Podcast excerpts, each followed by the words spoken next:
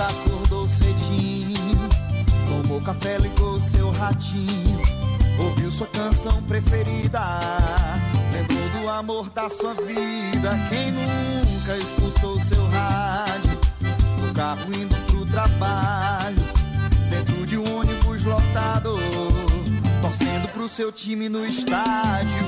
É, amigo locutor. Brasil é mais que um caso de amor. A rádio é da gente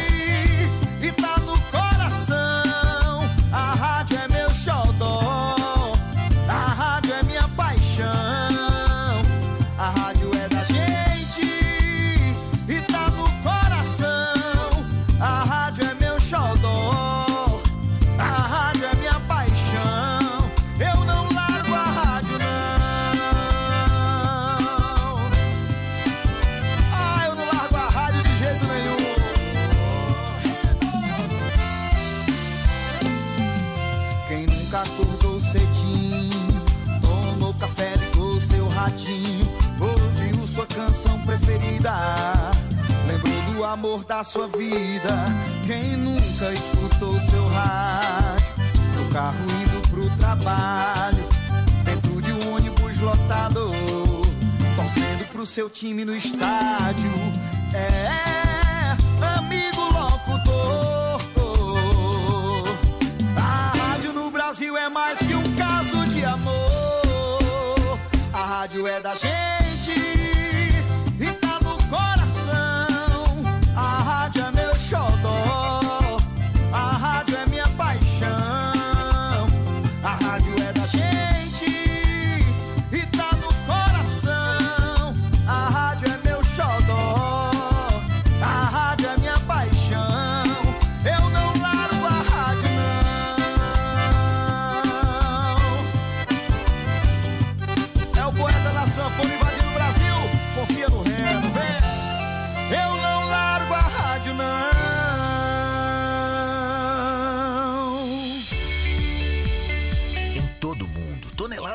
são produzidas diariamente e cada vez mais torna-se necessário compreender a importância da reciclagem.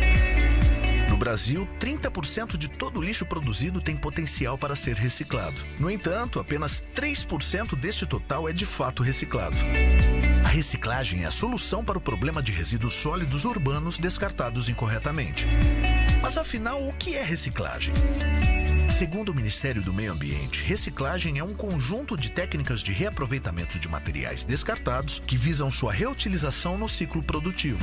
Transformar em matéria-prima o material já utilizado, a fim de que se forme um novo produto com as mesmas características, reduzindo o impacto sobre o planeta, ao retirar do meio ambiente materiais de difícil decomposição, além de diminuir a exploração dos recursos naturais, gerando economia de água e energia e ainda reduzir a disposição inadequada do lixo. As cores da coleta seletiva são uma importante ferramenta para a melhor destinação dos resíduos. Segundo a resolução do Conselho Nacional do Meio Ambiente, existem 10 cores de lixeiras para cada tipo de resíduo: azul, papel ou papelão, vermelho, plástico, verde, vidro, amarelo, metal, preto, madeira, laranja, resíduos perigosos como pilhas e baterias, branco, resíduos de hospitais e serviços de saúde, roxo, lixo radioativo, marrom, lixo orgânico, cinza, lixo não reciclável, contaminado ou cuja separação não é possível. Você pode começar a reciclagem na sua casa. Separe todo o material que pode ser reciclado, como vidros, plásticos, papéis e metais, e coloque em sacos separados do lixo orgânico. Além disso, procure saber se há coleta seletiva na sua cidade. Caso não haja, procure a cooperativa de reciclagem mais próxima e informe-se sobre os materiais que podem ser recolhidos e como a coleta pode ser feita. A Lar Plásticos preza pela qualidade, durabilidade e confiabilidade ao produzir lixeiras de coleta seletiva para seus clientes. Entre em contato com quem fabrica com qualidade e responsabilidade. Peça nosso catálogo, conheça nossos produtos e faça uma escolha consciente. Escolha a Lar Plásticos. Qualidade que transforma. Literária Carrapato. Você pode ouvir a nossa rádio baixando o aplicativo exclusivo no Play Store Rádio Literária Carrapato ou baixe o aplicativo Rádiosnet. Também estamos no aplicativo CX Rádios e no aplicativo Rádio Box e pela página exclusiva da Rádio Literária Carrapato, Rádio Literária Carrapato.xyz. Olá, meu nome é Edilânia e eu estou ligadinho na Rádio Literária. A marca da boa música, Rádio Literária Carrapato. Vige! O que diabo é aquilo prainando no céu? É um pássaro? É um avião! Não, é meu amigo Gleison. Ele tá com um radinho de pilha na mão. O que é que ele tá escutando? A rádio que cola em você!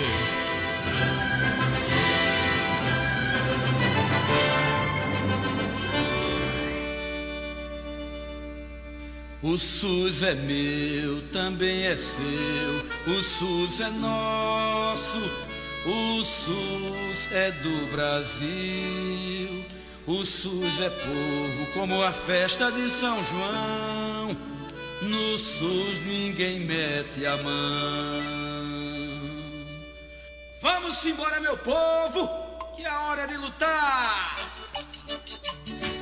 Quando tomar um remédio ou quando se alimente, sinta a presença do SUS, até no seu detergente. Na vigilância ou pesquisa, no controle da Anvisa, na vacina e a produção do nosso medicamento, SUS é quase 100% saúde e educação.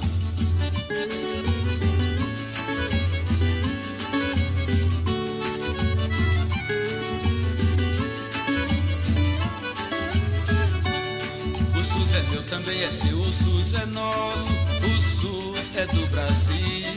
O SUS é povo como a festa de São João, no SUS ninguém mete a mão. Festa de São João, no SUS ninguém mete a mão. No SUS ninguém mete a mão. O SUS está presente em nossa vida de tantas formas que você nem imagina. No dia a dia do idoso e da idosa, homem, mulher, menino, menina. O SUS está conosco em toda parte, na prevenção, na promoção da saúde. Tá no remédio, cuidando do coração. No SUS ninguém mete a mão. Tá no remédio cuidando do coração. No SUS ninguém mete a mão.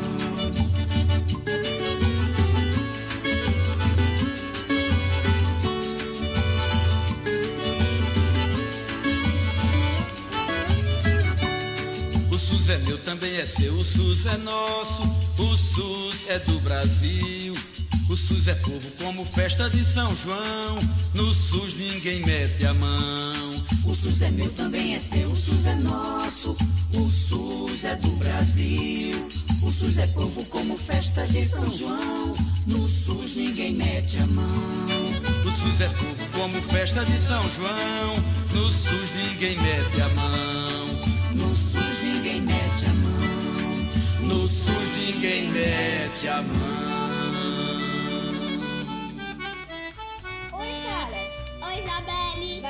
Começar o programa Minuto Mais Saúde, da Rádio Literária Carrapato. Eu vou ficar ligadinha aí.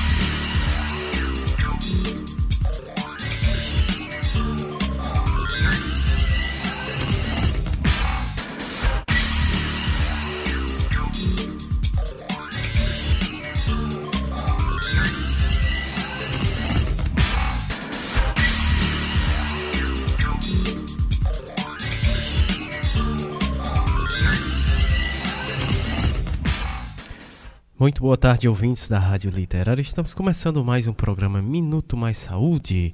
É, uma boa tarde a todos os nossos ouvintes que estão junto com a gente, né? É, em especial o pessoal aqui da nossa comunidade do Sítio Belo Horizonte, nosso querido Carrapato. Também é, quem nos ouve pela internet, né? Todo o público Brasil afora que está nos acompanhando a partir de agora pela internet, também o pessoal que nos acompanha pelo podcast. Também saudando todo o público e ouvintes da Rádio Cafundó, que é a Rádio Cafundó que faz essa a retransmissão do nosso programa uh, nas segundas-feiras, né? E a gente agradece essa mais uma parceria que está difundindo ainda mais né, o nosso programa. Uh, a gente agradece todo o público pessoal lá do Mutirão, né, e também do Alto da Penha. Bom, esse é o nosso programa do mês de setembro, segundo programa, né, do mês de setembro. A gente traz é, nesse mês de setembro, a gente traz a temática esperançar vida, autonomia, democracias e os ensinamentos do grande mestre Paulo Freire, né? Lembrando que esse mês é o mês do centenário de vida, né, do nosso querido Paulo Freire. Se vivo fosse, estaria iria completar, né, 100 anos de vida. Começando aqui o nosso programa, como sempre a gente traz é, na primeira parte do nosso programa, a gente traz o boletim referente à Covid aqui, dos casos de Covid aqui da nossa cidade do Crato, esses dados são fornecidos pela Secretaria Municipal de Saúde aqui da nossa cidade do Crato, né? Estamos, então vamos começar aqui o momento utilidade pública, trazendo para os nossos ouvintes esses dados aqui da nossa cidade. Vamos a eles, né? Total de casos confirmados aqui na nossa cidade 16.402, recuperados 16.167, óbitos chegamos a 226 óbitos aqui na nossa cidade. Casos descartados, 31.150. Casos suspeitos, é, 116. Total de casos notificados aqui na nossa cidade, 47.668 casos. E a gente sempre reforça aqui os cuidados que devemos permanecer, né? Apesar do avanço considerável da vacina aqui na nossa cidade e também Brasil afora. É importante que devemos manter os cuidados, né? Com os de máscara, o distanciamento e o uso de álcool em gel, né? É, vamos de abraços, é, agora vamos de abraços é, para os nossos ouvintes, colaboradores, e parceiros aqui do programa. Uh, dando início, vamos uh, abraços para Patrícia Silva, Rede Humaniza SUS, uh, Lohane Solano, grande abraços, Margarida Pereira, Movimento Ela Pode, o Sérgio, professor Sérgio Aragaki, professor Ricardo Cecinho, um grande abraços para Graça Portela, Fiocruz, Rio de Janeiro, e também o pessoal da Fiocruz, Brasília um grande abraço para todo o pessoal que faz a Rádio Paulo Freire, né? Uh, grande abraço para Paula Érica, Dr. Olivandro, professor Itamar Lages, um grande abraço, professora Vanderleia Puga, um grande abraço para a equipe do Mutirão 1 Cajazeiras, em especial para a Sandra Honório, a Edinalda, a Kátia, a Gisele, ao Cícero, ao Gletson, a Dona do Carmo, a Dona Gorete e a Leia. Dando continuidade aqui no nosso programa, vamos falar sobre os nossos convidados e convidadas do programa de hoje. Uh, primeiro bloco Atualidades e Pandemia, vamos ter a participação da Maria Rosineide Ferreira da Silva, ela que já teve aqui no nosso programa antes está retornando mais uma vez uh, no segundo bloco. Saúde, bem-estar e educação. Vamos ter a participação do Pedro Nascimento. Uh, logo depois, a fala da Gabriela. da Ana Gabriela, né, que vai participar do nosso programa. No terceiro bloco, momento arte, cultura, prosa e poesia, temos também o projeto Prosa RHS, que, estará, que sempre está com a gente quinzenalmente. Também temos quinzenalmente o projeto Nordestinados a Ler. Uh, no terceiro bloco vamos ter a participação da Dora Benevides, logo depois a fala da Luciana Bessa, né, falando sobre o projeto Nordestinados a Lei e logo depois uh, teremos a fala da Ana Carlas Azevedo. Uh, logo depois teremos um lançamento de música, o nome da música é Esperançar, né? linda música da nossa querida Ana Paula Nogueira, que está novamente aqui no nosso programa e dessa vez para lançar essa linda música. Bom, esses são os nossos convidados de hoje, né? Convidamos todos para carrapatear e sempre o nosso programa começa com música. primeira música aqui no nosso programa é a música, claro, tema do programa do mês de setembro. Já já a gente volta com os nossos participantes. Em Angicos, uma pequena cidade no sertão do Rio Grande do Norte, à beira da antiga estrada de ferro, começaram uma revolução. A Revolução de Angicos foi iniciada para acabar com o analfabetismo, o problema básico do Estado.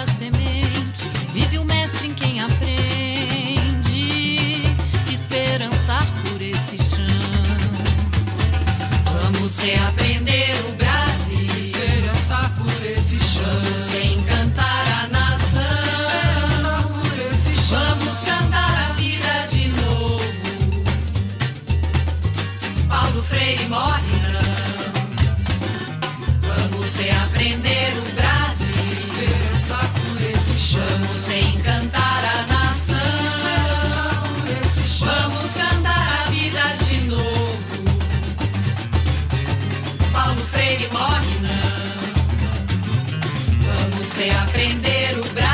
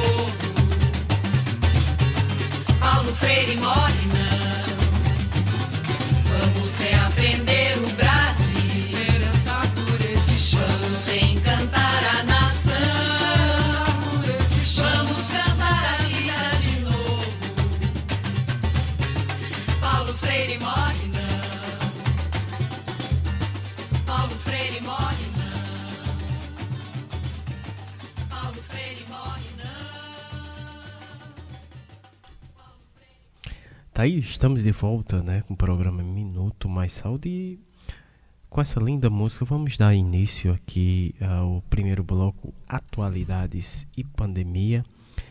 E a primeira fala do nosso programa é da Maria Rosineide Ferreira da Silva, ela que é enfermeira, doutora em saúde coletiva, coordenadora do Núcleo de Pesquisa e Inovação em Saúde Coletiva, Centro de Ciência e de Saúde. É, também é professora adjunta, membro do grupo de trabalho e educação popular e saúde da Brasco, também membro da Rede Unida. Ela fala lá da cidade de Fortaleza, no Ceará. O tema da fala da Maria Rocineide é as leituras de mundo e os diálogos entre os saberes. Freire, um cientista a favor da vida. Esse é o tema da Maria Rocineide no programa de hoje. Então seja bem-vinda mais uma vez nosso programa. Muito boa tarde, Maria Rocineide. Quero agradecer o convite para estar mais uma vez aqui na Rádio Literária Carrapato e falar da minha alegria né, de poder dividir pensamentos, histórias uh, com com tanta gente que escuta essa rádio cotidianamente, né? Essa é uma rádio que acaba também sendo uma rádio referência para nós da saúde coletiva, da saúde da família, para nós que somos profissionais de várias áreas e habitamos esse território. E aí, quando a Érica Formiga, né, é, me convidou para estar aqui hoje falando sobre as leituras de mundo e os diálogos entre os saberes, Freire, um cientista a favor da vida, a gente só pode começar é, falando do respeito né, que Freire nos ensinava pelos saberes dos educandos. E que esses educandos, eles eram, são diversos, né? Eles estão é, é, em divers, uma diversidade de territórios se compondo a partir do encontro. Né? E é, Freire falava muito da importância da, que a leitura de, do mundo precede a leitura das palavras.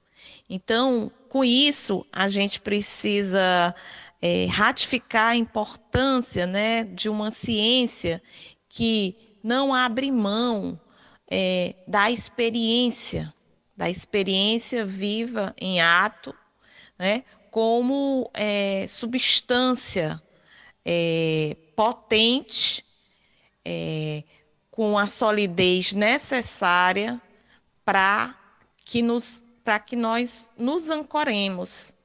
E aí sim articulação né, do vivido, do pensado com o vivo que habita os territórios físicos, geográficos, mas também os territórios existenciais. Então, é, Freire, com a sua agora nesse centenário, né, a gente comemora realmente a vida a vida e a sua pedagogia, que nos falava tanto dos saberes necessários à prática educativa. Eu lembrei agora, inclusive, de um poeta do Cariri, que para mim é um grande, um titã, que é o Patativa do Assaré, né? quando ele fala nordestinos sim, nordestinados não. Então, acho que Freire também se associaria essa poesia do Patativa do Assaré para quando ele traz essa, essa questão da autonomia, né, da autonomia dos corpos, né, de que todos somos sujeitos epistêmicos, sujeitos capazes de produção de saber, de produção de conhecimento, né, de que do entendimento que não há um saber mais nem um saber menos. Os saberes são diferentes e, portanto, complementares.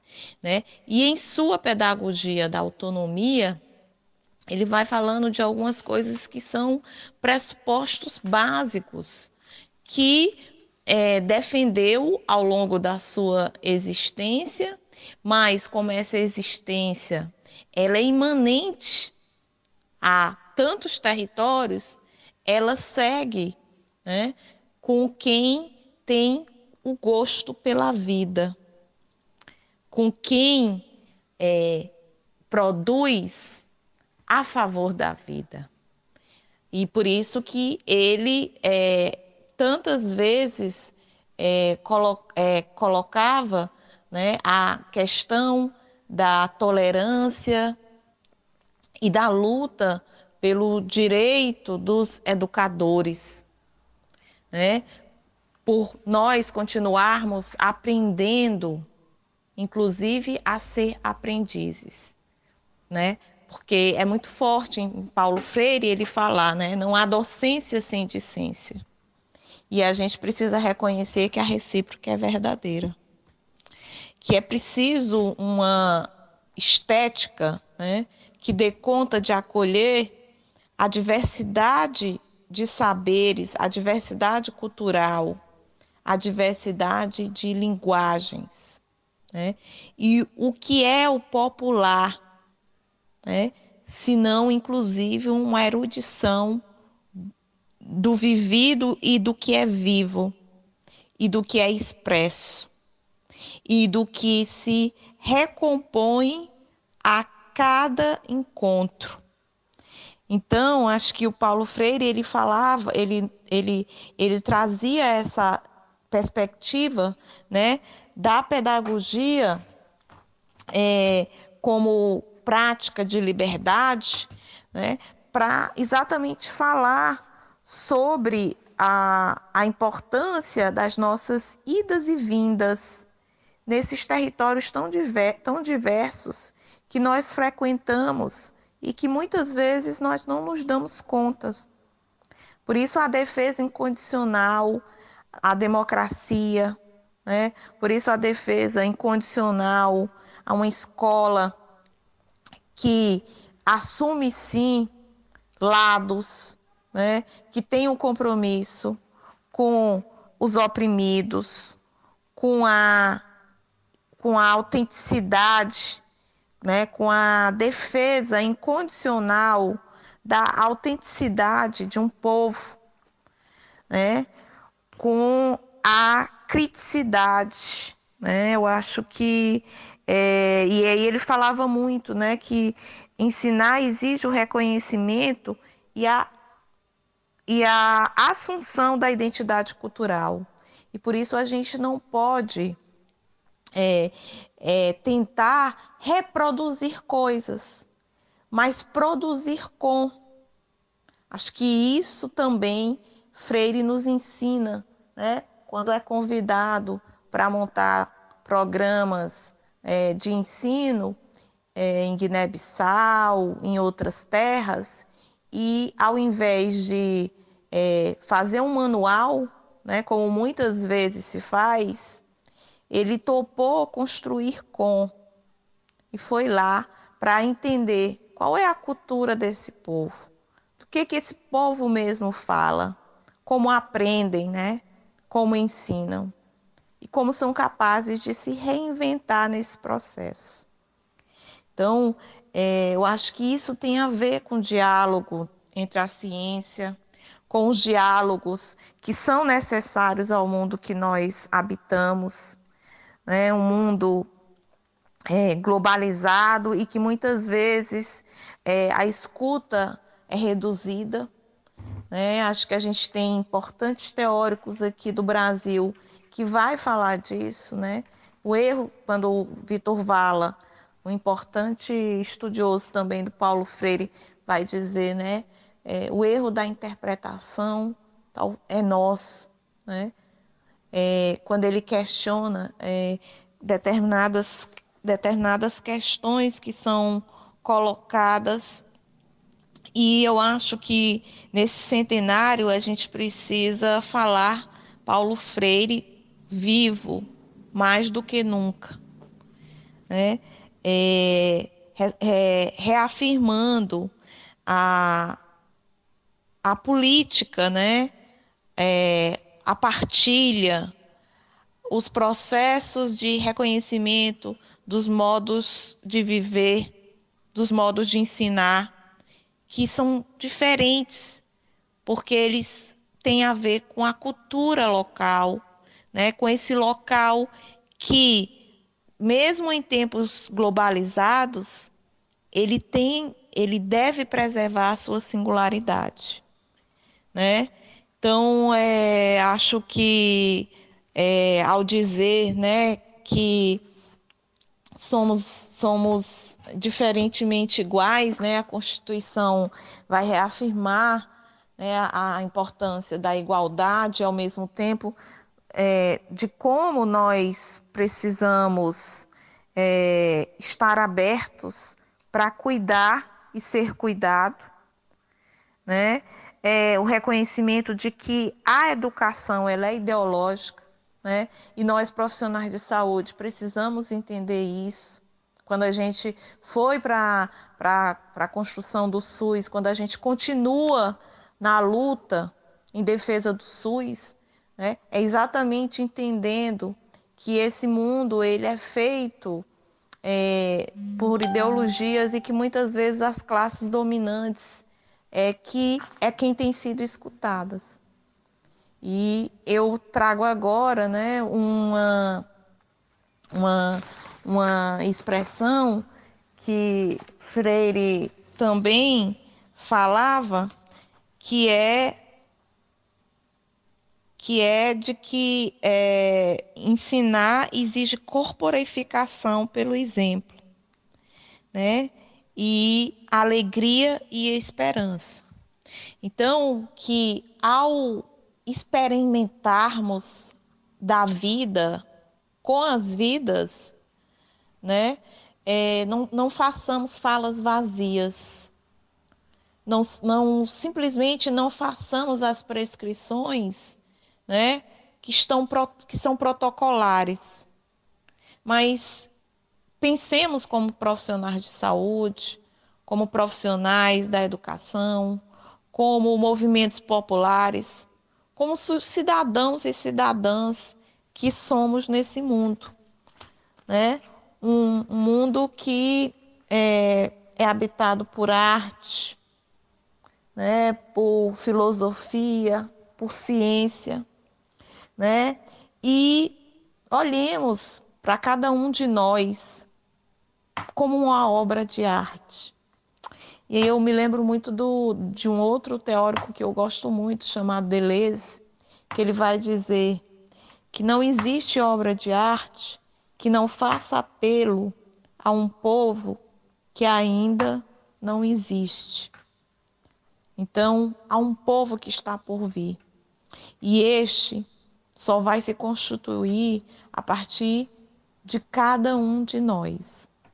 É a luta no coletivo, pelo coletivo, com o coletivo, que de fato nos libertará e ratificará a importância do cuidado, da vida, da educação, né? de uma economia que é, reafirme que o amanhã não está à venda, como nos diz Krenak, e que, mais uma vez, como Patativa nos iluminou, né?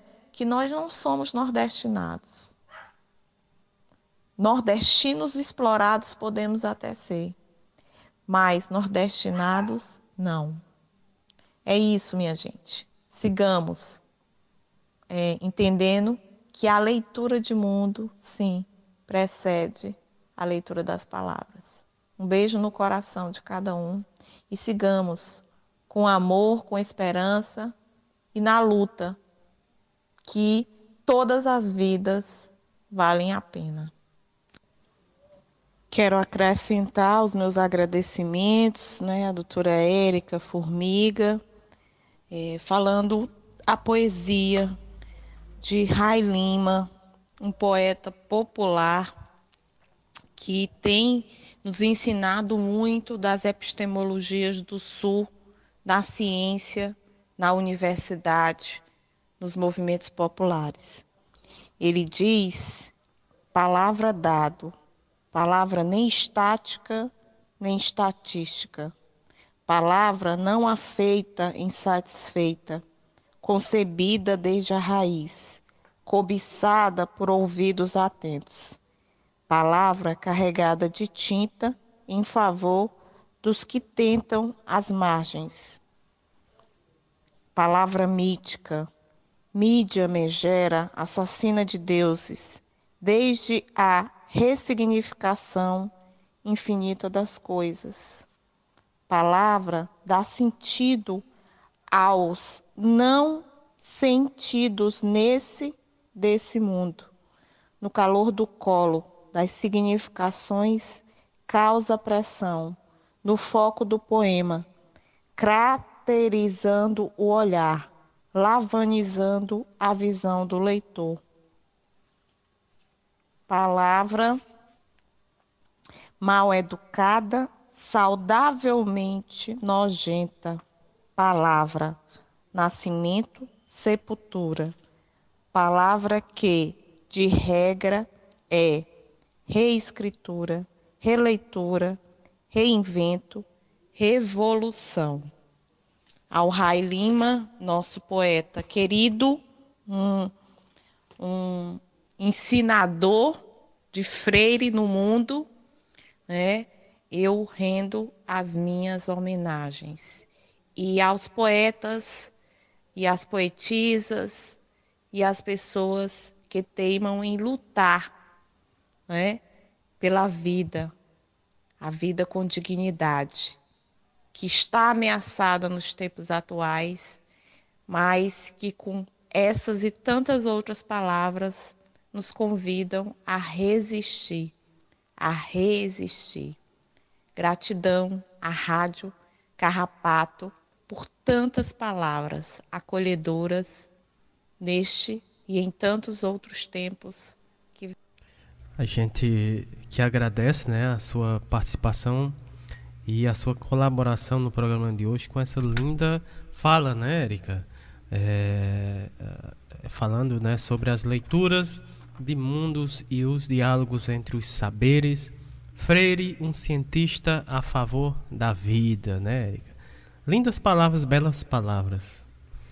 É, a gente agradece a professora Rocineide, uma grande colaboradora, né? Com certeza. E incentivadora, assim, da, da nossa programação, né?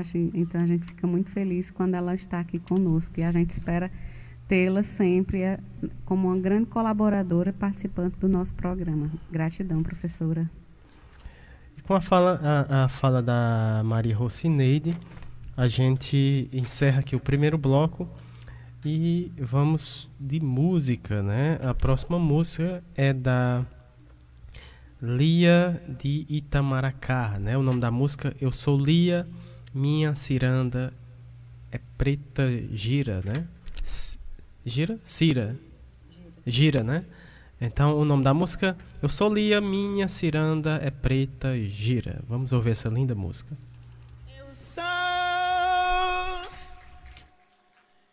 Lia da beira do mar, morena queimada do sal e do sol,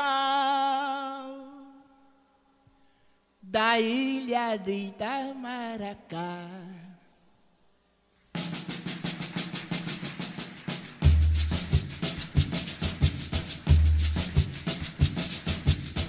Minha filha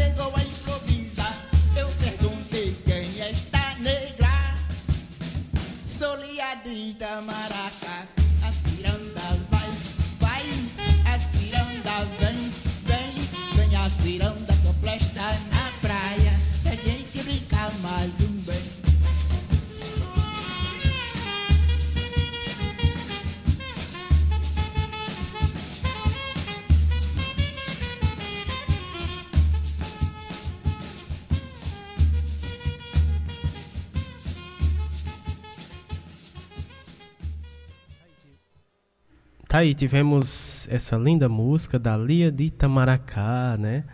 Uma linda ciranda, né, Erika? É sim, e, e dizer que a gente ficou muito feliz porque esse mês, né, o IFAM ele reconheceu a ciranda como um patrimônio é, histórico. Então, Lia foi homenageada, então foi a partir dela. Então, a gente também ficou muito feliz com essa, esse reconhecimento do trabalho.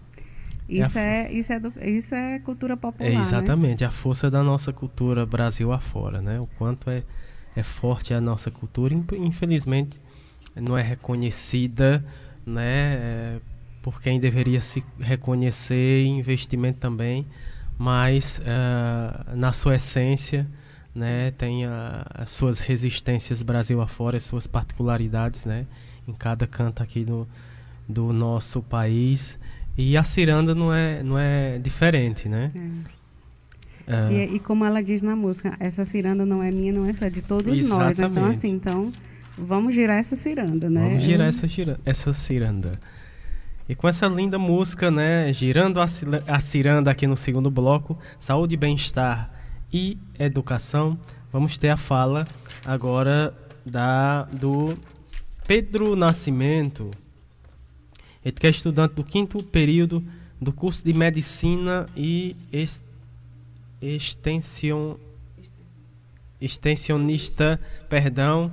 Uh, ele é do curso de, de Medicina extensionista do programa uh, de extensão práticas integrais de pro, promoção da saúde e nutrição eh, na atenção básica, né, da Universidade Federal da Paraíba, né. Ele fala lá da, de João, da cidade de João Pessoa, na Paraíba, o tema da fala do Pedro Nascimento, as experiências de extensão uh, popular e seus diálogos com a saúde.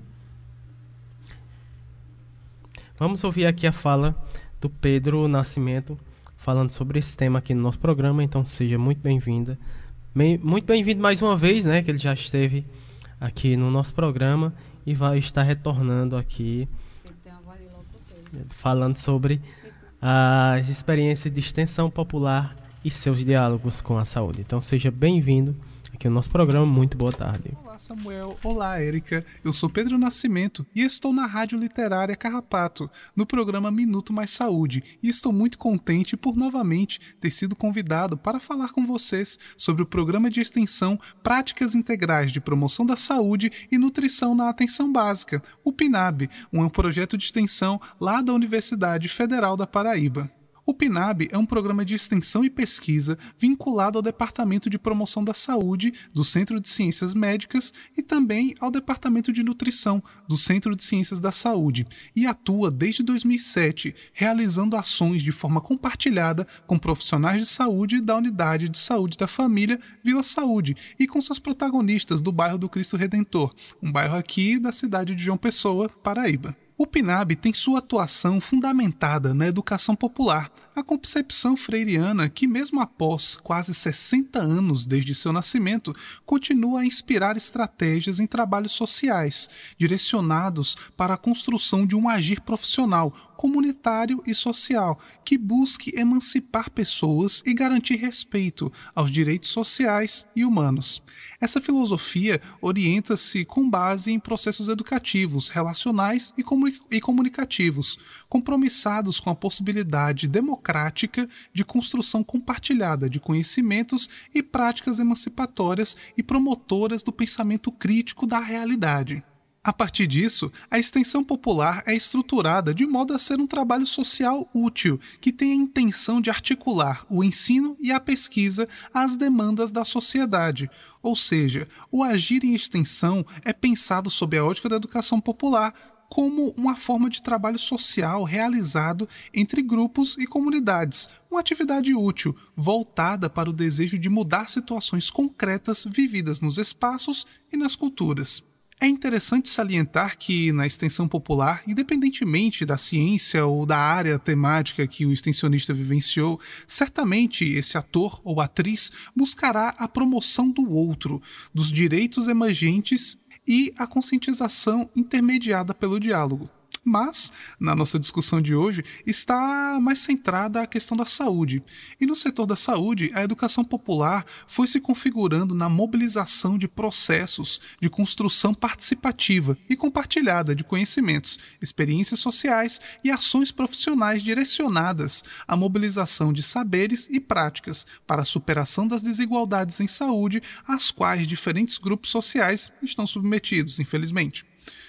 As experiências pautadas pela educação popular em saúde vêm sendo desenvolvidas por pessoas compromissadas e também inconformadas com as práticas desumanizantes, autoritárias e antidemocráticas no setor da saúde.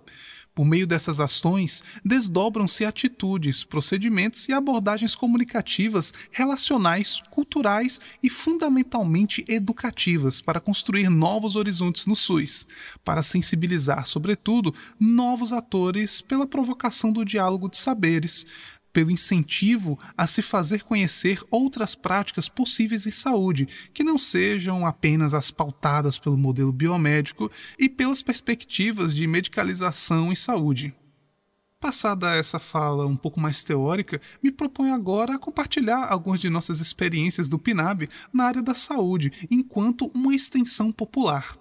Bem, a crise sanitária, social e política que vivemos desde 2020 nos obrigou a adaptar nossas ações presenciais à modalidade à distância, de modo a respeitar as medidas de distanciamento social. É, de fato, um desafio manter as práticas de educação popular de forma à distância, no entanto, ah, os inéditos viáveis são propostas da filosofia freiriana, não é mesmo? Então, eu começo aqui nosso compartilhamento do relato com uma de nossas ações, que é o grupo de, de relaxamento e bem viver, que atualmente é executado por videochamadas. Trata-se de um grupo que envolve alunos extensionistas, docentes associados ao PNAB, moradores do bairro Cristo Redentor e participantes de cursos promovidos pelo PNAB. Nossas reuniões têm como referência a prática integrativa de terapia comunitária, de modo que nossos encontros buscam incentivar a escutativa, a empatia, o acolhimento do outro, o compartilhamento de experiências, angústias, alegrias e histórias, assim como reflexões sobre saúde e bem-estar. A, além disso, são estimulados no grupo práticas de autoconhecimento corporal, mediante alongamentos, meditações, aquecimentos vocais e exercícios de respiração. Mas é importante colocar aqui que a força e a potência desse grupo não se encontram apenas nos temas que neles são abordados, mas sim na forma como ele se organiza, uma vez que a mediação e a organização são horizontalizados em que todos os participantes são incentivados a participar e expor suas demandas e interesses. Buscando fortalecer os debates sobre a ótica da educação popular, o PNAB, nesse ano de 2021, vem organizando o Observatório de Educação Popular em Saúde e Realidade Brasileira, sendo proposto um espaço virtual para construir debates mediante as percepções das práticas sociais em saúde dos organizadores, dos participantes e dos convidados, em especial na parte da atenção primária à saúde no SUS. Os encontros eles são bimestrais e até o momento foram abordados os temas: a conjuntura brasileira atual e os princípios da educação popular e sua filosofia para a construção dos caminhos metodológicos das práticas e soberania alimentar como movimento da humanidade e civilidade. Qual o papel da educação popular em saúde? Pensando esses espaços formativos, o PNAB tem como uma de suas ações o curso de formação, participação, educação popular e promoção da saúde, saberes, ideias e práticas. Esse curso buscou constituir uma ação interdisciplinar de apoio aos movimentos sociais e às práticas de educação popular e saúde, particularmente a protagonistas do campo popular e a trabalhadores de saúde que estão inseridos em experiências concretas nas comunidades. Isso é, as oficinas de educação popular possibilitam a construção de espaços de encontros dialógicos em um ambiente virtual, o que em verdade até permite a ampliação do alcance geográfico, já que as oficinas conseguem reunir localidades variadas do Brasil para partilhar ideias e problematizar experiências. Atualmente, esse curso segue em sua terceira edição. Ainda nesse âmbito dos espaços formativos, na perspectiva de identificar obstáculos e habilidades para a formação de lideranças comunitárias, foram realizados alguns cursos, dentre eles o curso de formação sobre as potencialidades e desafios da participação popular e do controle social na atenção primária à saúde, também o curso online de formação em educação popular para o trabalho social em comunidades e, mais recentemente, o curso de formação para lideranças comunitárias no âmbito da atenção primária à saúde de João Pessoa, todos eles organizados num modelo de roda de conversa, para que os cursistas pudessem debater seus saberes e práticas populares em saúde a partir das experiências de vida.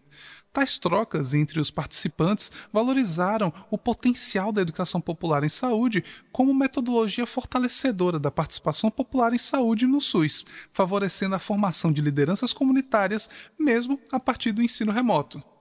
Outra de nossas ações ainda corrente é a produção da série de vídeos Caminhos do Saber, que surge como uma proposta de enfrentamento à pandemia de Covid-19 mediante o estímulo à discussão sobre educação popular, práticas integrativas e lideranças comunitárias em saúde.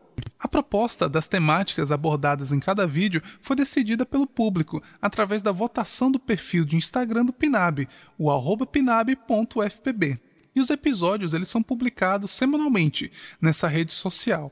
E, mais recentemente, publicamos uma nova temporada dessa série em que abordamos temas centrais para a discussão da participação popular no SUS. Caminhando agora para o fim de minha fala, ponho em retrospecto resumido que o PNAB, enquanto uma grande equipe, tem como missão qualificar iniciativas em educação popular que fortaleçam a relação universidade-comunidade, como também promovam espaços formativos capazes de sensibilizar e mobilizar novos protagonistas capazes de atuar diante das conjunturas sociais específicas de cada território, cultura e realidade. Esse programa de extensão e pesquisa atua sempre de modo a valorizar o SUS, a emancipação e a humanização das práticas de saúde comprometidas com a justiça social. Aproveito esse momento para reforçar o convite aos ouvintes para prestigiar um pouco de nossos trabalhos em nosso perfil de Instagram, o arroba e acompanhar nossas novas propostas e ações. Agradeço a todas todes e todos que emprestaram seus ouvidos não apenas à minha voz, mas também à história do Pinab. A gente é quem agradece, Pedro, a sua participação. Eu estava comentando aqui com Samuel. Né? Vai ser um bom médico e um excelente locutor, locutor né? Tem uma voz rapaz. linda, né? Então a gente fica muito feliz de mais uma vez você estar tá aqui com a gente apresentando os trabalhos, né? E sempre que tiver ações novas, vamos trocando as ideias e vamos apresentando é, aqui na nossa programação, porque é muito importante a gente conhecer os projetos de extensão, E, e, e, importante né, nessa formação de um curso de medicina, já fazendo é esses verdade. diálogos. Né? Mas ele falou também que tem um curso de nutrição, então é um envolvimento dessa questão da formação e de ações também interprofissionais. Então a gente ficou muito feliz. Vamos seguir? Vamos seguir, vamos falar aqui. É, no início do programa eu falei sobre a sétima semana freiriana do Cariri. Né, vou falar sobre o acesso. Onde é que você tem acesso a programação, todas as informações, também as inscrições, né? Para esse evento, você é, acessa o site da simpla.com.br e lá vai estar todas as informações referentes à sétima semana freiriana do Cariri, né? Temos todos os eventos, temos informações falando sobre esse evento, tem toda a programação, a agenda cultural, uh, as rodas de conversas que, que irão acontecer e encontros de saberes e fazeres, né? Uh, e toda uma programação prontinha aqui já é, toda esquematizada aqui para iniciar amanhã, né? Então a gente aproveita, convida vocês ouvintes para estar conferindo a sétima semana freiriana do Cariri aproveitar mandar uh, registrar a audiência do Paulo Fuisca, que está na escuta do programa. Um grande abraço, Paulo, grande uh, colaborador aqui do nosso Carrapato. Vamos dar, dar início aqui ao a segunda fala, é, que é da Ana Gabriela, nela que é ga, ga, graduanda do curso de fisioterapia é, da UFPB, né, campus João Pessoa, atualmente no sexto período de formação. Né? Ela fala da cidade de João Pessoa, na Paraíba. O tema da fala da Ana Gabriela, ela, na verdade, ela vai apresentar né, o projeto de extensão da Universidade Federal da Paraíba, Programa Mais Saúde na Comunidade. Então, seja bem-vinda aqui ao nosso programa. Muito boa tarde para Ana Gabriela. Gabriela. Samuel. Olá, Érica, tudo bem com vocês? Me chamo Ana Gabriela, sou natural da cidade de Caruaru, Pernambuco, mas atualmente resido em João Pessoa, onde curso fisioterapia na Universidade Federal da Paraíba. Nesse momento estou participando do programa Minuto Mais Saúde da Rádio Literária Carrapato. E hoje irei falar um pouco sobre o programa Mais Saúde na Comunidade, que é um projeto de extensão da Universidade Federal da Paraíba e que conta com a, com a coordenação do professor doutor Dailton Lacerda. Logo, as atividades do programa Mais Saúde na Comunidade se caracterizam como atividades de ensino, pesquisa e extensão, nas quais iniciaram desde o ano de 2015. E o mesmo então se consolidou com um perfil de caráter interdisciplinar intersetorial e interinstitucional, tendo então como fio condutor as práticas de educação popular em saúde, no cenário da atenção básica em João Pessoa, Paraíba. Logo, o programa Mais Saúde na Comunidade apresenta como objetivo principal promover atividades de extensão, pesquisa e ensino a partir da educação popular em saúde do desenvolvimento dessas ações no cenário da atenção básica, sempre mediante o cuidado integral e humanizado de indivíduos que são pertencentes a essas comunidades dos mais diversos territórios. Logo, o programa Mais Saúde na Comunidade apresenta então como organização estrutural interna, a partir de sete grupos denominados então como frentes de ação. Essas frentes de ação, elas visam de um modo geral a promoção da saúde voltada para grupos específicos. Porém, todas elas são ancoradas em políticas públicas específicas e da política da educação popular em saúde e também da atenção primária. A primeira frente é a frente Crescer com Saúde, voltada para a saúde da criança. Nós temos também a frente Saúde da Mulher, à frente Viver Mais e Melhor, voltada para a saúde do idoso, à frente mais educação em saúde, voltada para promoção e educação em saúde. A frente Saúde, Trabalho e Meio Ambiente, voltada para a saúde do trabalhador e meio ambiente. A frente Cuidar-se, voltada para as práticas integrativas e complementares. E a frente Mais Saúde Funcional. Logo, todas essas atividades de promoção da saúde do programa Mais Saúde na Comunidade têm como objetivo todos os desenvolvimentos delineados por cada frente de ação.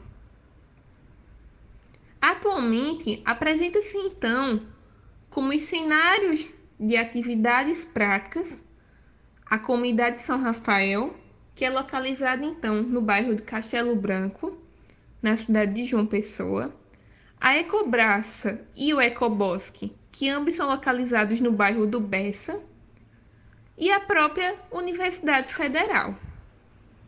Essas atividades realizadas nesses espaços antes da pandemia ocorriam uma vez por semana presencialmente, como por exemplo na, na Associação dos Moradores, nos salões, nas ruas, praças, além da própria capela da universidade. Além disso, esse programa tem como perfil de seus integrantes discentes dos mais diversos cursos, períodos e instituições, além dos profissionais já formados, o que faz elevar este programa a um caráter interdisciplinar, intersetorial e interinstitucional. Em relação ao funcionamento do programa Mais Saúde na Comunidade, antes do desenvolvimento das ações, o programa ele se desenvolve a partir de reuniões gerais entre os alunos, os professores e coordenadores, de forma quinzenal.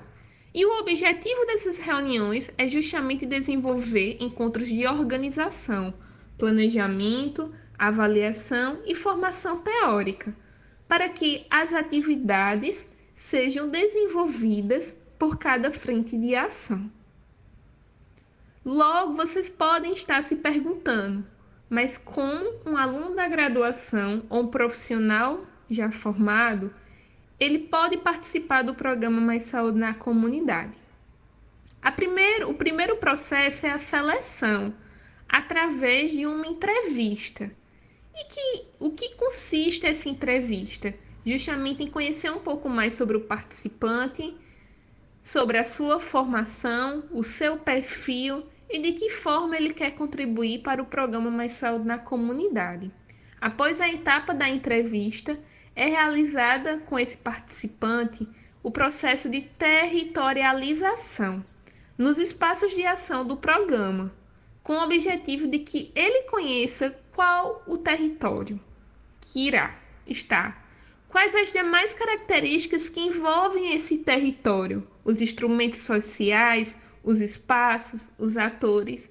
E por fim, após a territorialização e também estabelecido quais os participantes que estarão no programa Mais Saúde na Comunidade, é que são então desenvolvidas parcerias e comunicações com os demais representantes destes espaços, de forma a pactuar possíveis temas que venham a suprir a necessidade e de forma também a estabelecer uma troca de saberes entre a população. É válido ressaltar também que nesse processo da pandemia, no ano de 2020, o programa Mais Saúde na Comunidade, ele ocorreu de forma remota, nas quais as frentes de ação desenvolveram todas as atividades voltados para, para as comunidades, mas através então das redes sociais, como Instagram, YouTube e também a plataforma do Google Meet. Durante esse processo foram desenvolvidos podcasts, posters, vídeos, atividades que eram encaminhadas aos representantes da, das comuni da comunidade, de forma com que existisse essa parceria, essa comunicação e essa promoção da saúde. Como exemplo, a gente pode citar que a Frente Crescer com Saúde desenvolveu uma série de posts voltados para cultura audiovisual e promoção da saúde. A Frente Saúde da Mulher desenvolveu temas voltados para a endometriose. A Frente Viver Mais e Melhor desenvolveu podcast sobre a Covid-19 e a saúde do idoso. A Frente Mais Educação em Saúde desenvolveu posts voltada para como se prevenir contra a Covid-19. A Frente Saúde, Trabalho e Meio Ambiente desenvolveu posts dialogando com a saúde, a importância de uma alimentação saudável, o que você tem feito com o lixo que produz, a Frente Cuidados também desenvolveu uma série de posts sobre, falando sobre a sobrecarga emocional, como regular a ansiedade no seu dia a dia. A Frente Mais Saúde Funcional também desenvolveu o curso Saúde Funcional na Atenção Básica, em parceria com o Departamento de Fisioterapia, Terapia Ocupacional e Fonoaudiologia, juntamente com a COEP e a Pró-Reitoria de Extensão, no qual dialogou sobre diversos temas envolvendo a saúde funcional com alunos e profissionais já formados em diversos encontros e também com a participação de convidados externos e internos da Universidade Federal da Paraíba. Então, sendo assim, a gente mostra para vocês um pouco, para que vocês conheçam sobre a realidade do programa Mais Saúde na Comunidade, que é um programa de extensão da Universidade Federal da Paraíba e convidamos todos vocês a seguir a nossa página no Instagram, o arroba mais saúde na comunidade, underline UFPB, para que vocês possam se aprofundar um pouco sobre cada post, cada vídeo, cada podcast desenvolvido e conhecer e também, caso queiram, realizar alguma parceria conosco. Gostaria então de agradecer a oportunidade da fala a Rádio Literária Carrapato, também gostaria de deixar minha saudação ao professor doutor Dailton Lacerda e a... Tá aí, né? Tivemos a fala da Ana Gabriela, ela que falou sobre o projeto Programa Mais Saúde é, na Comunidade. Muito bacana, né? A gente trouxe mais um projeto desses é, importantíssimo Brasil afora, né? A gente mostra o quanto é importante é, o nosso SUS, né, Brasil afora, mostrando é, a potência é, dos nossos profissionais de saúde, né, o quanto é importante o trabalho desses profissionais Brasil afora. A gente agradece demais a Ana Gabriela por sua participação e colaboração aqui no nosso programa de hoje. Encerrando o segundo bloco com a música do Chico César. O nome da música é Estado de Poesia.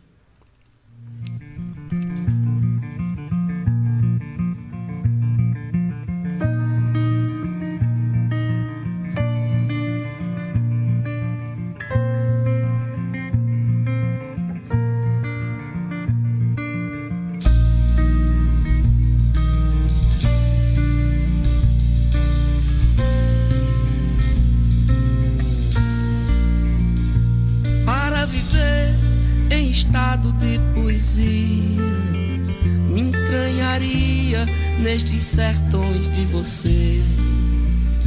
Para deixar a vida que eu vivia. De cigania antes de te conhecer, de enganos livres que eu tinha porque queria, por não saber que mais dia, menos dia, eu todo me encantaria pelo todo do teu ser. Pra misturar meia-noite e meio-dia. E enfim saber que cantaria a cantoria que há tanto tempo queria. A canção do bem querer. É belo vez o amor sem anestesia, dói de bom, arde de doce, queima, acalma, mata cria.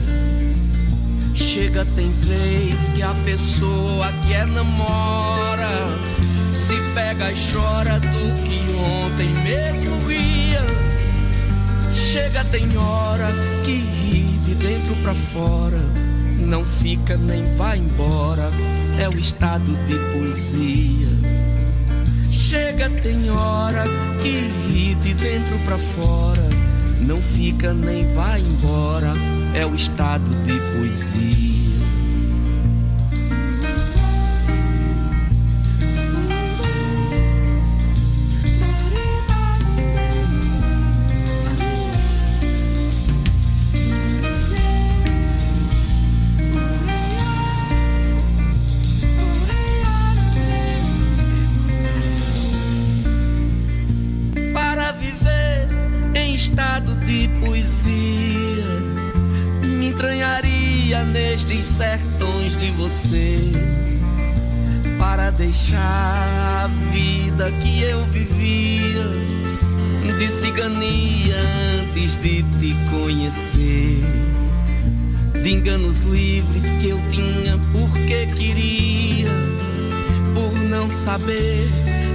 Dia, menos dia, eu todo me encantaria pelo todo do teu ser pra misturar meia-noite e meio-dia. E enfim saber que cantaria a cantoria que há tanto tempo queria, a canção do bem-querer. É belo vez o amor sem anestesia, dói de bom, arde de doce, queima, acalma mata, cria. Chega, tem vez que a pessoa que é namora se pega e chora do que ontem mesmo ria. Chega, tem hora que ri de dentro pra fora, não fica nem vai embora, é o estado de poesia. Chega, tem hora que ri de dentro pra fora não fica nem vai embora, é o estado de poesia.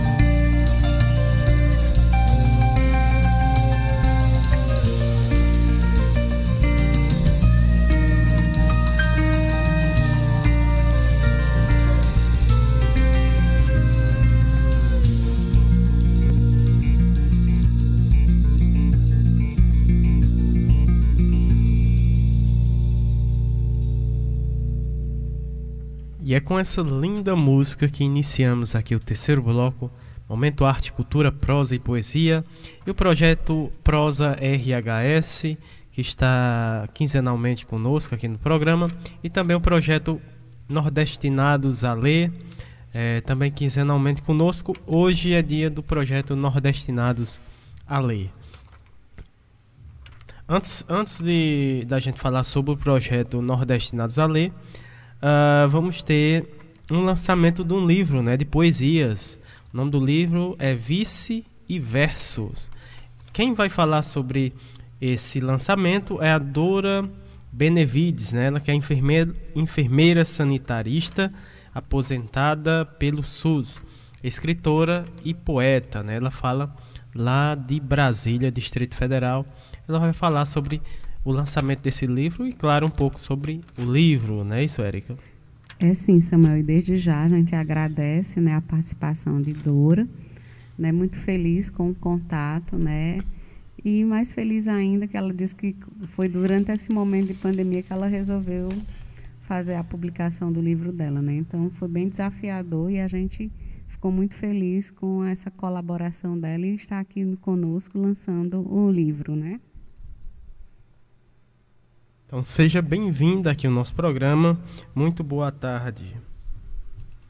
Olá, boa tarde, pessoas que estão sintonizadas na Rádio Carrapato, Rádio Literária Carrapato do Crato, no Ceará.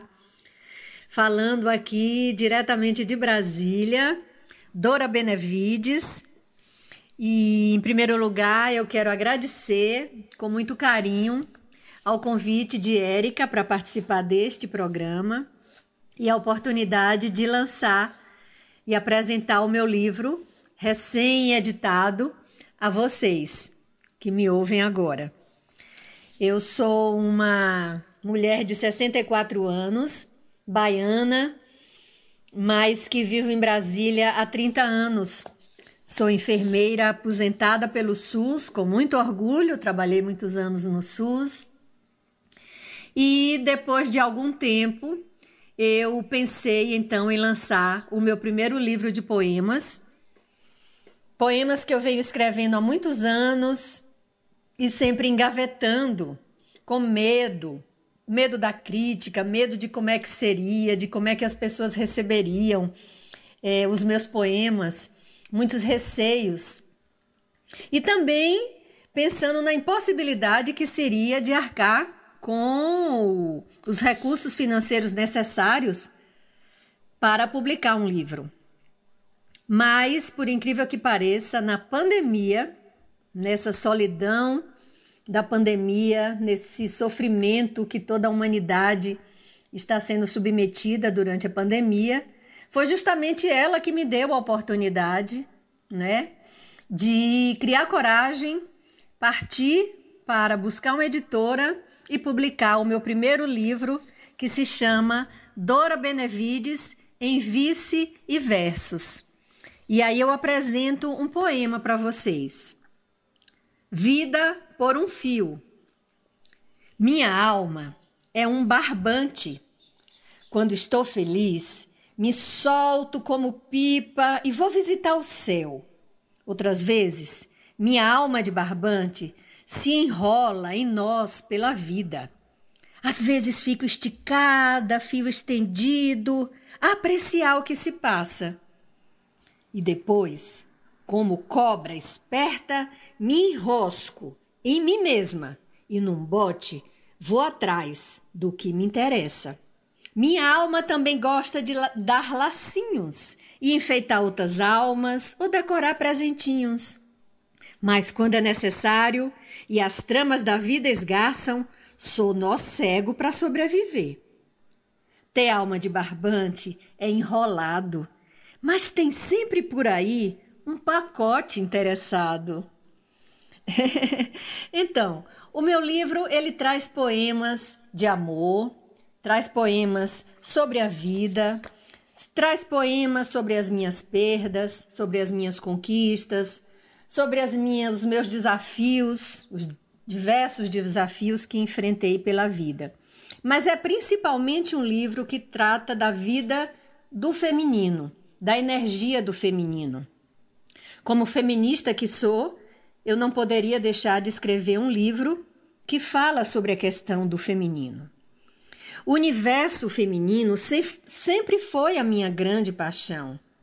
Os arquétipos, as peculiaridades, a diversidade, as emoções, as dores, a capacidade de superação, as nossas lutas e conquistas, as alegrias, o sagrado feminino, a ligação profunda com a Mãe Terra e com os ciclos da lua e de toda a natureza. O universo feminino é um universo que acolhe todo o universo. E eu trago justamente desse livro as minhas experiências enquanto mulher, trago parte da minha história, da minha vida, no mundo que eu habito e também no mundo que eu imagino ou que eu gostaria de habitar. E eu queria aqui também aproveitar a oportunidade e trazer uma mensagem de que a gente deve sempre correr atrás dos nossos sonhos. Porque durante muitos anos eu pensava que seria impossível uma pessoa comum, normal como eu, sem nenhuma fonte de financiamento, é, conseguir lançar um livro. E aí eu procurei uma editora, e foi possível negociar um preço para uma tiragem, uma tiragem pequena inicialmente. E aí eu comecei a divulgar, teve uma live de lançamento no último dia 27, agora de agosto.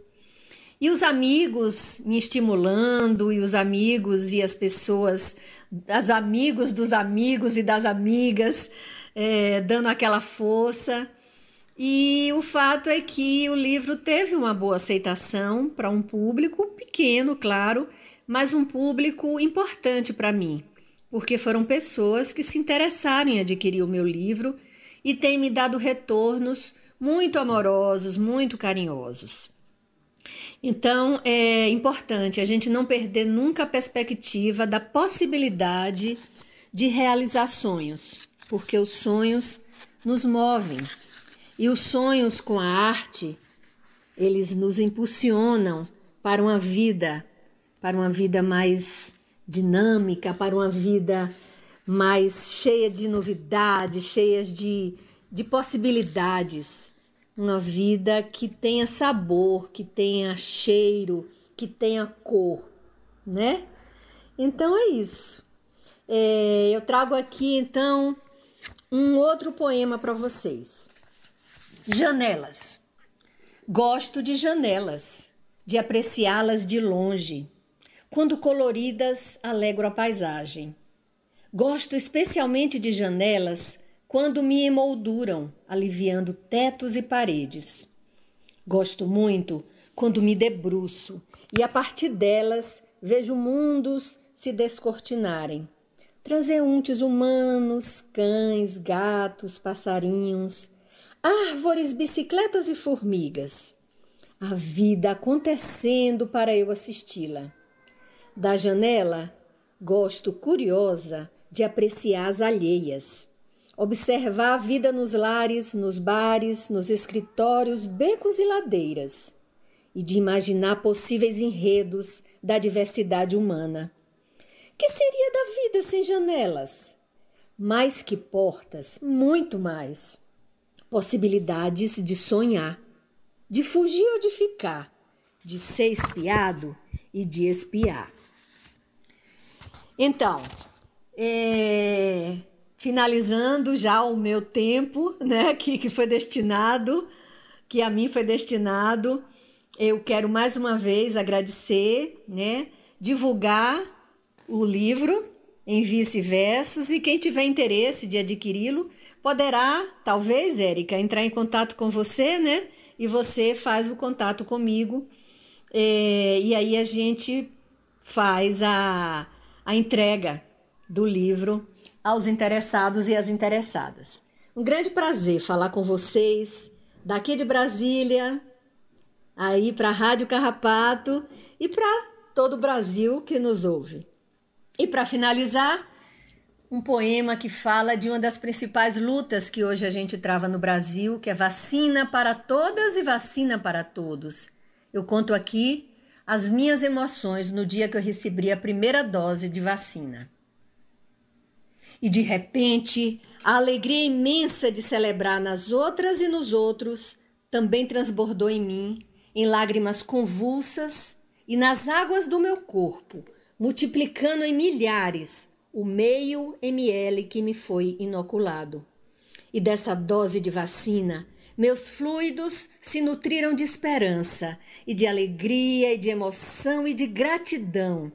E dormi outra e acordei outra porque dentro de mim circula o que resultou do esforço e dos saberes de tantas e de tantos. E minha fé na humanidade e no futuro renasceu. E agora, agora o que me resta é seguir protegida e protegendo, até que meu corpo receba a outra metade de um ml Salvador. E que muitos, multidões, também recebam este fluido benfeitor, para que o futuro chegue com menos medo e com mais amor. Eu encerro aqui a minha participação, desejando que todas e todos tenhamos um futuro com mais esperança, com mais amor e que a humanidade evolua. Um grande abraço e uma grande gratidão por terem me escutado. Dora, a gente é quem agradece, né? E você falando nunca imaginou que iria lançar um livro, né? Mas quando a gente lembra Cora Coralina, Cora Coralina foi lançar um livro já com 75 anos, né? O seu o primeiro livro que ela lançou. Então sempre há um tempo, né? E quando você fala da arte, realmente a arte é, um, é uma gotinha de, de um de um antídoto, né? Para a gente viver nesse momento de, de pandemia, né? Então é esse momento que a gente sempre tem trazido para a rádio, né, nesse bloco, o bloco 3, é, de, é desses entrelaçamentos, de mais amorosidade, da gente estar tá ouvindo a poesia, da gente estar tá divulgando a arte, a cultura, não é isso, Samuel? É a música, né? são os livros, né? é aquilo que também acalenta um pouco a nossa alma. Então, assim, muito feliz com sua participação e a gente espera poder que em, que em breve venha um segundo livro, né? E para conhecer seu trabalho, né, a gente vai divulgar teu Instagram, Exatamente, quem tiver né? interesse de falar lá no direct. Né, e, e, e, não deixe de escrever, né? Vamos começar a contar outras histórias, né? Gratidão por sua participação, viu? Exatamente, né? É, para quem queira conhecer um pouco mais sobre o trabalho né, da Dora, é, vamos passar aqui o, o, o, Instagram dela, né? Arroba Dora underline Benevides, né? Você pode é, acompanhar, segui-la, né, no Instagram também você pode entrar em contato com ela pra, pelo direct, né, do Instagram. E a gente é, agradece mais a sua participação aqui no nosso programa. Dando continuidade aqui ao nosso programa, agora vamos de, do projeto Nordestinados a Ler, né? É, Hoje a fala é da Ana Carla Azevedo, ela que é professora de língua portuguesa na Rede Estadual de Ensino em Mossoró, Rio Grande do Norte, autora do livro infantil O Alfabeto, a brincadeira das letrinhas e os cordéis. E também o dia que Lampião se encontrou com Bolsonaro, né? Eita, menino. É, também é, o livro Paulo Freire 40 Horas de Esperança. É, também Começar de Novo, da Nízia, Nízia de Florestas e base, Brasis Contemplados do prêmio Nízia Floresta de 210 anos. Eu acho que a gente tem que convidar ela para falar um pouquinho. Pois é. Interessante, né? Esse, esse esse esse livro, né, Érica? Esse cordel. Uh, dando continuidade aqui à apresentação da Ana Carla, né, é, também o livro Encontrei a Luz do Mundo era um verso sertanejo. Também eh, foi primeiro lugar no festival do Gostoso, né, da Flig, e o livro de poesia Onde Moram os Silêncios. Ela fala lá de Mossoró, é, no Rio Grande do Norte. Vamos ouvir a Ana Carlas Azevedo. Boa tarde, Samuel. Boa tarde, Ana Carla. Boa tarde, ouvintes da Rádio Literária Carrapato. Eu sou Luciana Bessa, idealizadora do blog literário Nordestinados a Ler, e é sempre muito bom estar aqui com vocês. Mas esse mês tem um motivo mais do que especial. Esse mês é o aniversário de um nordestino que defendeu a educação como instrumento de transformação. Paulo Freire. Eu poderia falar horas sobre Paulo Freire, mas eu prefiro que Paulo Freire fale através dos seus textos. Tem um desses textos chamado Escola é. E Paulo Freire diz: Escola é o lugar que se faz amigos. Não se trata só de prédios, salas, quadros, programas, horários, conceitos. Escola é, sobretudo, gente. Gente que trabalha, gente que estuda, gente que alegra, que se conhece, que se estima. O diretor é gente, o coordenador é gente, o professor é gente. O aluno é gente, cada funcionário é gente e a escola será cada vez melhor na medida em que cada um se comporte como colega, amigo, irmão. Nada de ilha cercada de todos os lados, nada de conviver com as pessoas e depois descobrir que se não tem amizade por ninguém. Nada de ser como tijolo que forma parede, indiferente, frio, só. Importante na escola não é só estudar, não é só trabalhar, é também criar laços de amizade, é criar ambiente de camaradagem, é conviver, é se amarrar nela. Ora, lógico, numa escola assim vai ser fácil estudar, trabalhar e crescer, fazer amigos, educar-se, ser feliz. E por aqui é que a gente pode começar a melhorar o mundo. Mas vamos melhorar o mundo também escutando aquilo que Ana Carla trouxe para nós.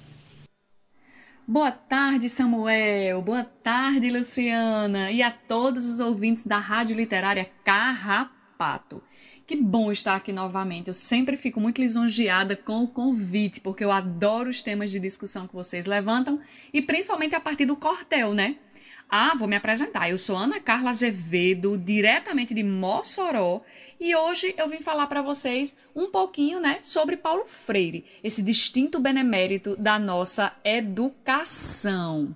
Então, assim, para a gente falar um pouquinho sobre Paulo Freire, eu trouxe um cordel é, intitulado, um cordel meu, intitulado 40 Horas de Esperança, que fala um pouco sobre a experiência que o Paulo Freire teve aqui na cidade de Angicos, né? No interior aqui do Rio Grande do Norte. Então o cordel diz assim: O senhor e a senhora fique atento no contar, para a história não aumentar e eu passar por mentiroso, quando um dia aconteceu, o mundo agradeceu esse feito venturoso.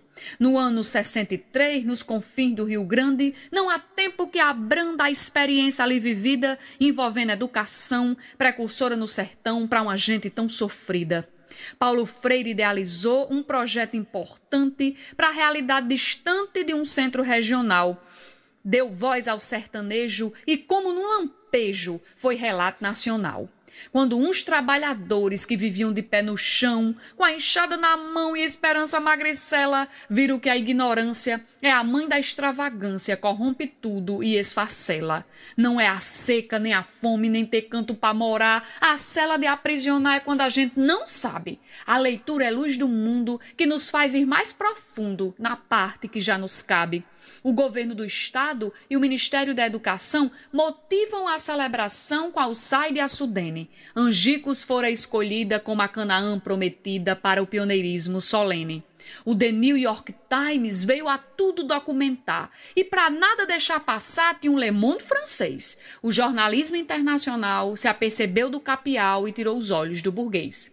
E de lá da capital vieram os professores chamados de doutores pelo aluno aprendente em serviço voluntário, apresenta o abecedário a toda aquela gente.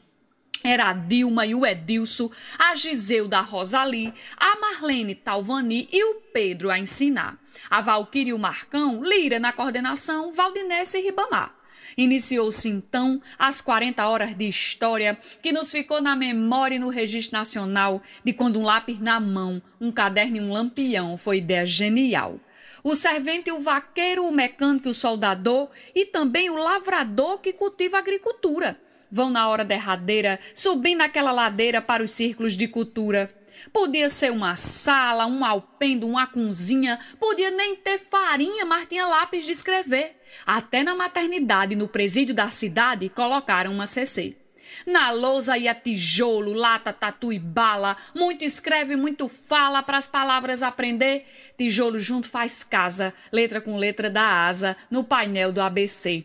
A ficha era passada num quadro de projeção para memorização do que se tinha aprendido. Depois gerava um debate necessário ao combate do pensamento desnutrido.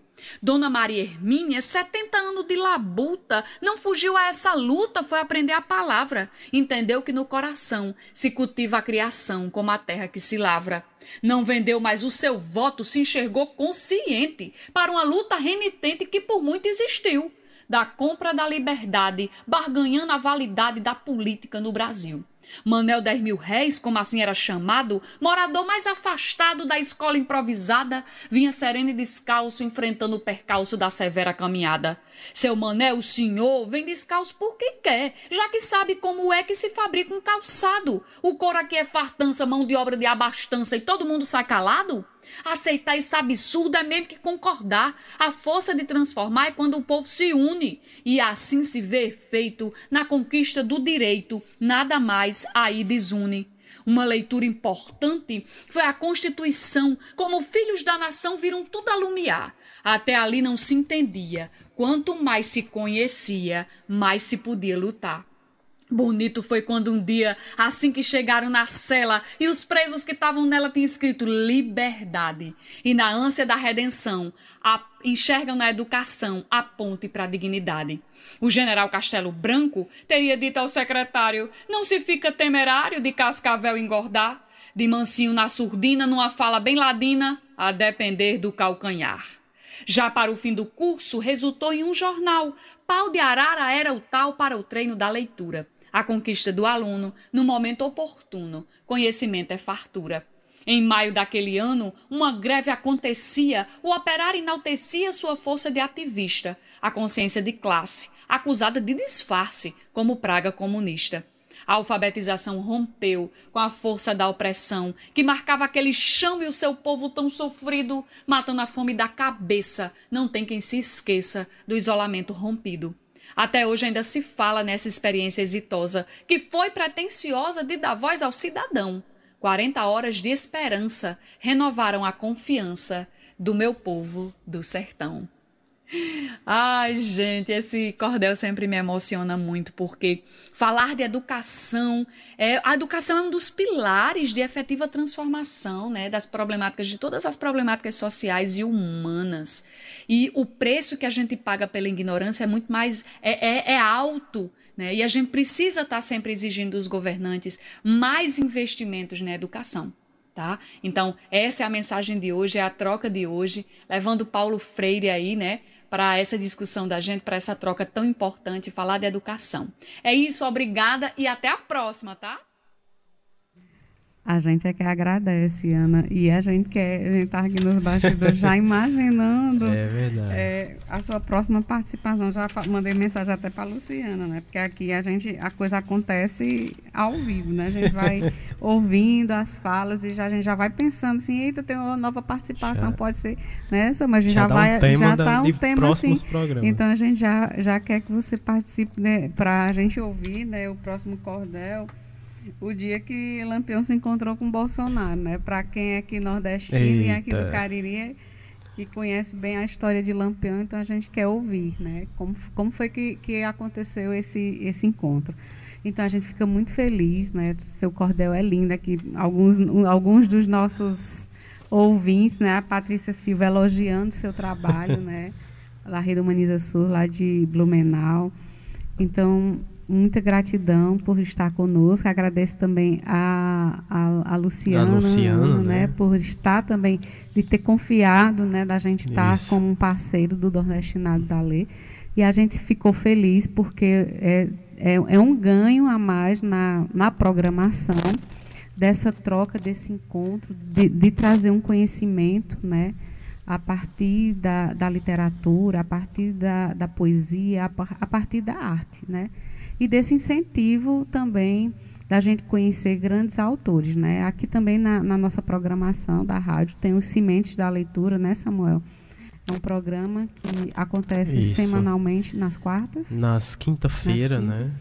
Muito, muito bacana. Traz essa temática também, né? Do incentivo à leitura.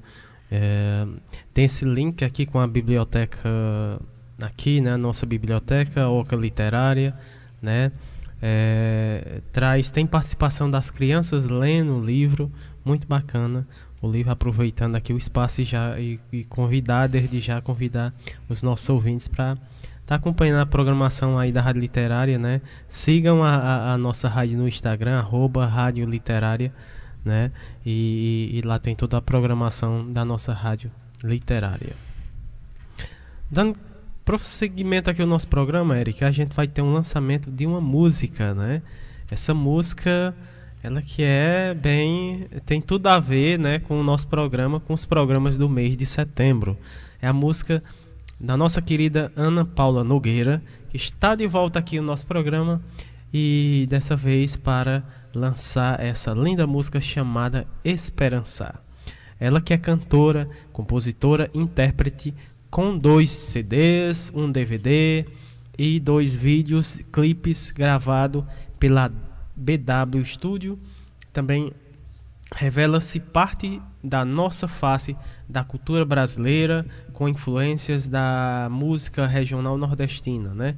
Estudou música pela Universidade Federal do Cariri, UFCA, e reside atualmente na cidade de Juazeiro do Norte, uh, e onde atua como cantora e também professora de canto popular no Instituto Federal de Educação e Ciências e Tecnologia do Ceará, o IFCE, né?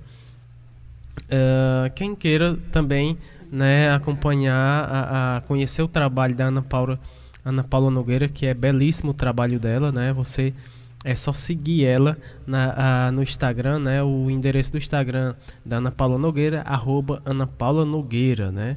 É, você segue Ana Paula e vê todo o seu trabalho, né? Acompanha todo o seu trabalho. Vamos, ouvir, vamos ouvir agora Ana Paula Nogueira falando sobre essa linda música chamada Esperançar. Então seja bem-vindo aqui mais uma vez no nosso programa. Muito boa tarde. Olá a todos os ouvintes da Rádio Literária Carrapato, a todos que estão nos ouvindo no programa Minuto Mais Saúde com a nossa querida Érica. Eu sou Ana Paula Nogueira. Eu estou muito feliz de estar aqui com vocês nesse momento especial para falar de um tema tão bonito, para falar também de um tema importante que se debate é, em todos os âmbitos da sociedade, que é o suicídio. Né? No Setembro Amarelo a gente fala sobre esse tema importante necessário para que a gente possa compreender o sentido da vida num, num mês tão especial e também numa data muito especial, dia 10, né, o dia em que se, se abre o debate para o suicídio, para alertar né, as pessoas sobre os problemas mentais que levam as pessoas a desistir da vida, a gente lança então Esperançar. Esperançar que tem esse desejo de despertar nas pessoas esse sentido de viver a partir da nossa própria realidade, é, tendo como esperança o, as pequenas e bonitas belezas do nosso dia a dia e que nos dão sentido para a vida. Esperançar, ela traz essa esperança, ela traz esse desejo, né, na verdade, dessa esperança que tanto Paulo Freire fala quando ele usa o termo esperançar como um verbo, um verbo de ação. E eu quero muito convidar vocês para assistir, né, para ouvir e logo em breve também assistir o videoclipe que será lançado nas plataformas de canal do YouTube, tanto das minhas redes sociais como do, pro, do produtor Jorge Hélio. E eu queria muito convidar vocês para ouvir com carinho essa música tão bonita que a gente lançou e que está disponível em todas as plataformas digitais. E quando se fala de esperança, é claro que eu queria deixar aqui para vocês um recado dado pelo pesquisador educador Paulo Freire sobre o sentido da palavra esperançar, que tem tudo a ver com a letra da canção, que ele diz o seguinte: é preciso ter esperança, mas ter esperança do verbo esperançar. Porque tem gente que tem esperança do verbo esperar. E esperança do verbo esperar não é esperança, é espera. Esperançar é se levantar. Esperançar é ir atrás. Esperançar é construir. Esperançar é não desistir. Esperançar é levar adiante. Esperançar é juntar-se com outros para fazer de outro modo. Essa é a esperança que a gente traz com essa canção bonita, que eu espero que vocês recebam de braços abertos, assim também como se permitam pensar sobre o Setembro Amarelo, sobre a ótica da vida para aqueles que ainda não perceberam o sentido dela. Então vamos lá debater esse assunto importante sobre suicídio. Ele existe, é preciso falar, mas é também preciso falar que existe uma esperança, esse verbo esperançar que é do agir, do ir atrás, do se levantar, do agir, que nosso querido Paulo Freire tanto nos deixou nessa mensagem bonita. Muito obrigada pela atenção de vocês. E eu encontro vocês nas minhas redes sociais, Ana Paula Nogueira Oficial, e espero curtir muita música com vocês. Obrigada, Érica, obrigada a todos os ouvintes da Rádio Literária Carrapato, toda essa comunidade que eu tenho o maior carinho, como já falei aqui algumas vezes, e estamos aqui. Beijo, minha gente, se cuidem, viva a vida! Esperançando vou pela estrada dessa vida, esperançando eu vou. Quero paz, não quero intriga, pois quem tem esperança semeia aliança, o bem e paz.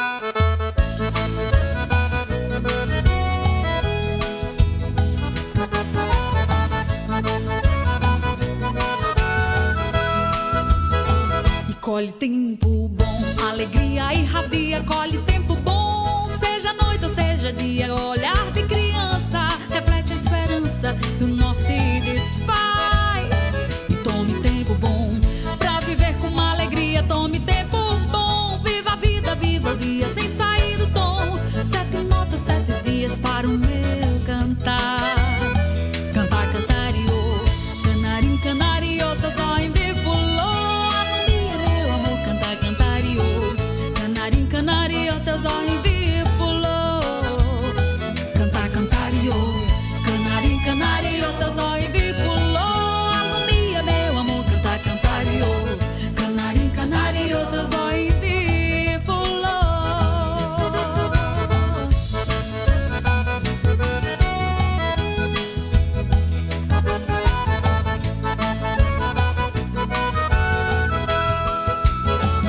Perseverando vou, o amor é minha guia. Perseverando eu vou, a amizade tem valia. Vale mais que tesouro, a prata e o ouro. É o bem que se faz. E todo tempo é bom, ao teu lado fica fácil. Todo tempo é bom, um afago, um abraço sem sair do tom. Sete notas, sete dias para o meu cantar. Cantar, cantariô, canarim, canario, teu zóio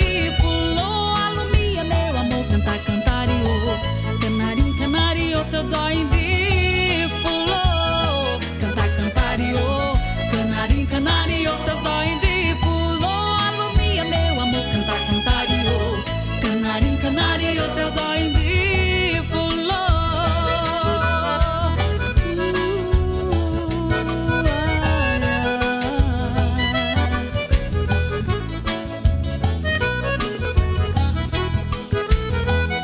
canarim, canario, teu zóio fulô, alumia, meu amor, cantar, cantariô, canarim, canario, teu zóio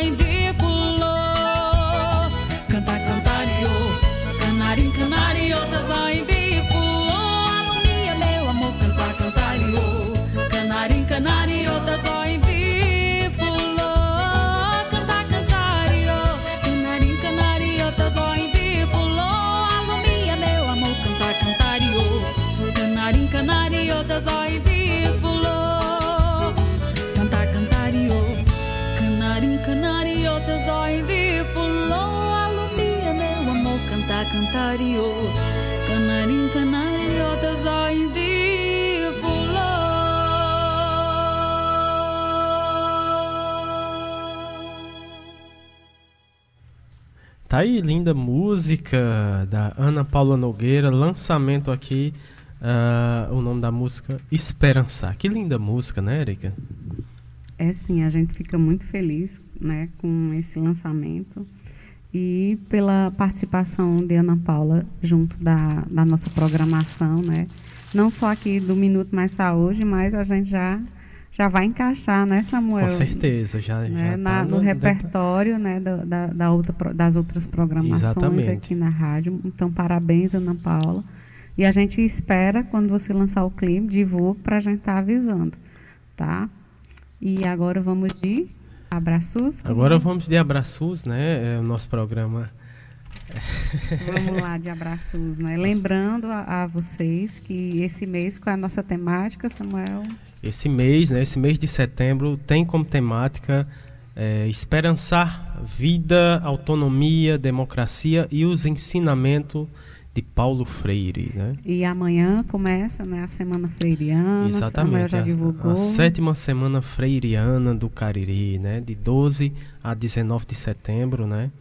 Ah, você pode estar acompanhando, né? a- a- através do site. Vou já falar depois do, do abraços, Do eu vou abraços, estar. Vamos aqui de abraços, né? Foi lindo o programa hoje, né? A gente ficou muito feliz. Bem poético, musical, poético, né? muito, muito. Então é assim que a gente quer seguir, né? Com a arte atravessando o cotidiano das nossas vidas. E aqui o abraços, né, mais do que especial, vai para nossa querida Patrícia Silva, lá da, da Rede Humaniza SUS, sempre uma grande colaboradora. O pessoal da ANEPS, né, do MOP, Sergipe, Movimento SUS nas ruas, nosso querido professor Ricardo Cecim, Lorraine Solano, né, a gente está torcendo aqui pela sua recuperação, já está dando certo, né? Nossa querida Graça Portela, Fiocruz, Rio de Janeiro, a nossa grande parceira Rádio Paulo Freire, da Universidade Federal do Pernambuco. Semana que vem temos novidade né, com essa parceria. Professor Sérgio Aragaki, nossa querida Margarida Pereira. Lembrando que da, o próximo sábado temos a nossa feira do Carrapato, né, Samuel? Isso, e tem o quarto episódio do o quarto episódio, Saúde na Feira. Exatamente, né? do Saúde na Feira. É, um abraço para o doutor Olivandro, lá de Cajazeiras, na Paraíba, vai estar conosco no, na próximo, no próximo programa. Jaqueline Abrantes, a Paula Érica, a professora Vanderléa Pulga também vai estar conosco no próximo programa. Professor Alcindo Ferla, Ney Vital, pessoal do Mutirão, da UBS Mutirão, um lá de Cajazeiras, Sandro Nório, a Adnalda, a Cátia, o Cícero, Gleidson, a Daiane, Dona do Carmo, Dona Gorete, nosso querido professor Itamalares, a toda Grande a nossa comunidade Itamalares. aqui do Carrapato que nos escuta, a nossa querida comunidade lá do Mutirão, através da Rádio Cafundó, né? Que vai Isso. retransmitir o programa. Então a gente fica muito feliz com essa parceria de poder fazer mais um encontro, né? Mas acima de tudo de poder divulgar informações corretas, informa divulgando e valorizando o SUS, né? Porque essa é a nossa intenção, né? É, mais alguma coisa, Samuel? É, agradecer também a audiência né, do Paulo Fuiz, que está no- na escuta do programa, nos acompanha hoje. Também o pessoal da UBS é, Verônica Couto, né, aqui, que faz parte aqui do, do Carpato. Também a nossa querida agente de saúde, Ana Cláudia, que está na escuta, né? E todos os nossos ouvintes aqui do Carrapato, o pessoal que nos ouve pela internet, o pessoal lá do Mutirão, do Alto da Penha, né? O pessoal do, de- do podcast que nos acompanha pelo podcast, né? Um grande abraço para todos. Agradecendo aqui demais aos nossos eh, convidados de hoje e colaboradores, a Maria Rocineide Ferreira da Silva, também ao Pedro Nascimento, a Ana Gabriela, a Dora Benevides, a Ana Carla Azevedo ah, e a Luciana Bessa também e também a Ana Paula Nogueira. Né? Esses foram os nossos convidados do programa de hoje. E a gente agradece né, a todos e próximo sábado estaremos novamente aqui com mais convidados, carrapateando com vocês nessa tarde maravilhosa de sábado. Um grande abraço e até o próximo sábado.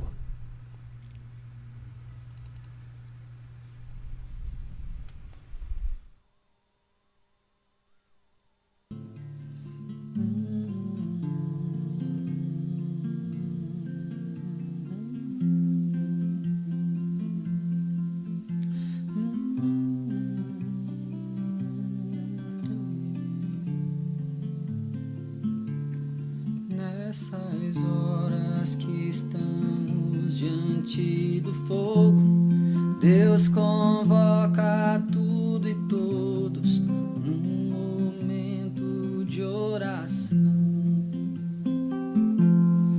Para rezar e agradecer o dom da vida, nossa Santa Mãe